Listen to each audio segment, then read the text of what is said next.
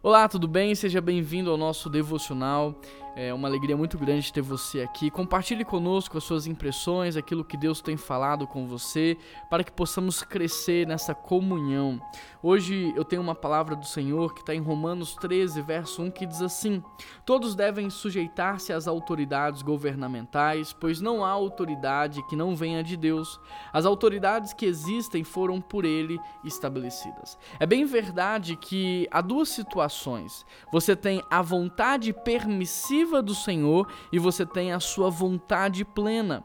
Muitas vezes a vontade permissiva, ela vem por causa da nossa desobediência, por causa da nossa insistência, mas independente dos casos, toda a autoridade, de alguma maneira, ela é estabelecida pelo próprio Deus. Porque se ele não permite, nenhum homem pode exercer sobre o outro, então, essa função.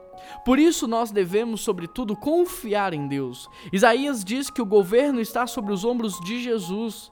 A palavra diz que ele sustenta toda a criação com o poder da sua palavra, que a nossa luta não é contra carne e sangue, mas contra as potestades do ar. Por isso devemos confiar em Deus, porque ele governa, ele reina. Líderes vêm, líderes vão, governos vêm, governos vão, mas o Senhor permanece para sempre.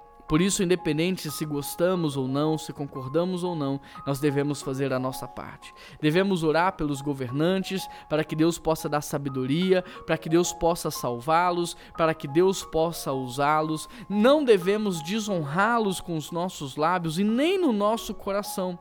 Como filhos de Deus, devemos entender que a honra não depende de quem o outro é, depende de quem nós somos. E porque nós somos filhos de Deus, porque nós confiamos no seu poder e na sua autoridade, então nós vamos honrar como? Respeitando, orando e buscando viver a vontade de Deus. Amém? Por mais que seja difícil essa palavra no seu coração, eu incentivo você a praticá-la, porque ao fazer isso você está expressando no mundo espiritual o quanto você confia em Deus. Vamos orar? Deus, nos abençoa, Pai, e nos ajude a crescer e amadurecer. Nos ensine a respeitar as pessoas que concordamos com elas ou não. Nos ajude, Pai, a orar aqueles que nos perseguem, a orar por aqueles que são os nossos amigos e nos ajude a amar todas as pessoas assim como o Senhor ama. Nos ensine a olhar para elas como o Senhor olha, Pai. Que neste ano o Senhor nos ajude para que possamos de fato, Deus, honrar as autoridades que o Senhor estabeleceu sobre as nossas vidas. Em nome de Jesus que eu oro. Amém. Que Deus abençoe o seu dia, que Deus é, possa te usar no dia de hoje. Compartilhe essa mensagem para abençoar muitas vidas e também se inscreva aqui no nosso canal. Um grande abraço, que Deus te abençoe e até amanhã.